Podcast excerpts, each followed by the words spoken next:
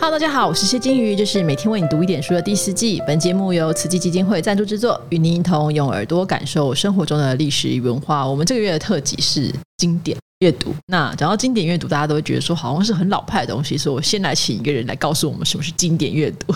这也是我的好朋友，哎，也是允城文化发行人廖志峰先生，欢迎志峰。哎，主持人好，各位听众朋友，大家好。志峰因为主持着央广这个台湾新风景，所以其实你应该最最近就是访问了蛮多台湾作家的人呢。是因为每个礼拜要一位嘛，我已经主持了三年，等于是已经有一百多位了。那我觉得其实我觉得最好的就是让自己重新阅读跟做功课。嗯嗯嗯。那你觉得这几年其实我们台湾一直都有这种经典阅读的推广活动，甚至有经典阅读会考，所以有蛮多的讨论说，有的人认为说这这很无聊哈，有的人说很八股。那对你来说，我们先定义一下好。对你来说，什么叫经典？我觉得其实我其实从小就喜欢阅读，因为我觉得那个年代其实报纸也不多，也没什么好看的，但是电视也没有，所以你就会看小说。那我觉得小说就是很多的类型或者通俗小说，在你很年轻的时候、很小的时候进入到你生命里头，我觉得那是一个很好的一个陪伴跟安慰。那我觉得经典就是，我觉得每个人认定的经典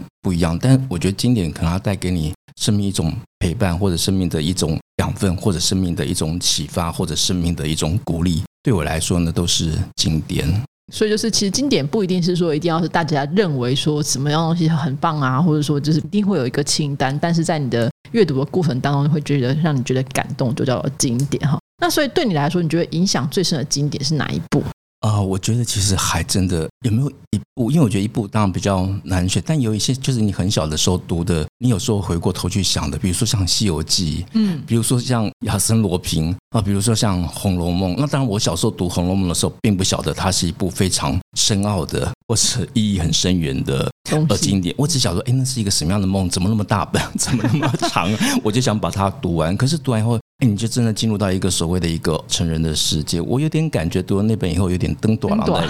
的感觉就是你看到世界真的开始不一样。但我觉得就是它会让你在有的时候心灵空虚的时候，或者你会想到自己生命有点孤独或者彷徨的时候，诶，有一些书，它的确有一些东西，你想要再回去做寻找。因为每个时代或是你每一个生命的阶段，重新去看经典的感受，可能都会有点不一样。小时候看《红楼梦》就会看这个。情情爱爱啊，到底贾宝玉有没有跟林黛玉在一起啊？等等的。后来讲大之后，就发现哇，这背后的家族的这种就是争斗啊，然后这些血腥暴力，是它就一个社会的一个缩影啊。这个小说里头，那你说，其实这个题目有点难答，是因为我觉得每个阶段的经典都不一样。那比如说像武侠小说，武侠小说虽然是通俗的类型的，可是它也有很深刻的，有那种不可超越跟取代的。比如说像古龙的小说，或者像。金庸的小说，尤其是《天龙八部》，我看完《天龙八部》，想说天啊，还有谁可以写的超过这部小说那么精彩、那么深刻，而且文化的一个厚度、厚度或者内蕴这么多，真的很难。所以我觉得经典真的对每个人来说真的都不一样。嗯嗯嗯。其实，因为经典毕竟是有时代的限制嘛，很多时候我们看到现代的，我就觉得说这就是渣男。比如看袁世武，就觉得渣男《忏情录》是我不喜欢。那你还会有点隔阂。那你觉得读者或是年轻的读者，他要怎么去看待这个？你就会就觉得自己觉得很矮油的这种隔阂感呢？其实有的时候，当一个小说或者一部作品进到你的生命里头，一定是他的那个人物或者主角，他跟你是有。互动的有互感的，比如说像金庸的小说里头，你说渣男，像我们都会想到段正淳，绝对是一个 渣男，那么多女人为他杀来杀去哦。那你看段正淳在不同的时代一直在变形啊，一直在出现了。那比如说到在我高中的时候，我觉得那个经典人物里头，可能就像《笑傲江湖》里头令狐冲，他这样一个只想在自己的师门里头好好的学武功、谈恋爱，然后跟师妹结婚，但他后来整个人生被打散了。那师傅原来也不是一个偶像，还是一个虚伪的人。可后面就是一个青年成长的那个故事，那我觉得对于高中生来说，哇，这样的故事读起来觉得很贴近，然后觉得很有感动，然后充满那种侠义跟热血。嗯，像金庸小说里面，我其实反而因为可能我最早就阅读就是《射雕英雄传》，所以我从小就是很喜欢《射雕英雄传》这样子，就觉得就是一个两个刚好反差萌在一起的这对情侣，然后这个故事怎么样开展。但是我觉得有时候有时会觉得蛮有趣，就是说那时候看了黄药师，印象中黄药师是一个个性很古怪的爸爸。然后后来某一天我重新看黄药师，算一算黄药师年纪其实跟我差不多。桃花岛主，桃花，人家在桃花岛主了，女儿都已经十六岁，我还干嘛？就会有那种哦，好，我可以理解了，就是我在这种就是三十几岁年、四十岁的时候，你要处理这种青少年的无法控制，会有一些无力感，我可以理解，我突然可以理解了。就是最近其实大家也很多就经典的或是这种古典的小说啦，或是动画啦、漫画啦，小时候的经典被重新拍的真人版，所以我觉得好像也是呼应这种，就是我们长大，读者也长大了，就是我们想要看一点可以贴近我们的东西。而且其实你说过去的经典，你在不同的阶段、不同的年纪重读，你其实都还看到。过去你所没有读到的，比如说你刚才讲《红楼梦》，以前我们真的只有关心贾宝玉跟林黛玉的恋情，后来到底怎么了？可是后来，哎，你觉得不是？哎，其他里头很多人物都很精彩，每个人物不管是主角或者是配角，不管是主人或者是仆人。都有自己的一个生命的一个姿态，就觉得哇，这个故事好丰富。嗯嗯嗯。那我觉得经典传世的过程当中，其实还有个蛮重要的事情，就是翻译跟校订的版本。那我们在中文系统当中都会学到版本学这件事情。那你身为资深的编辑，你觉得一个好的版本，比如说我们要重出个经典的话，我们怎么去选择一个好的版本？什么叫做好的版本？这真的是一个大在问。经典重做其实对很多出版人来说就是一个很大的一个挑战。那如果一个译本来说，如果你后出的版本要超过前面的，我觉得那个译笔要更精实，那个更精实、更精确，而且那个语言可能要更贴近我们现代的一个生活跟语感。那我觉得其实很重要的，当一个重做的话，更好的话，可能要更多、更解释的一个注脚。我想一个好的译本，它如果有正确好就或者真实，然后一个好的一个注脚，我觉得可以帮读者了解更多这一本书的一个比较，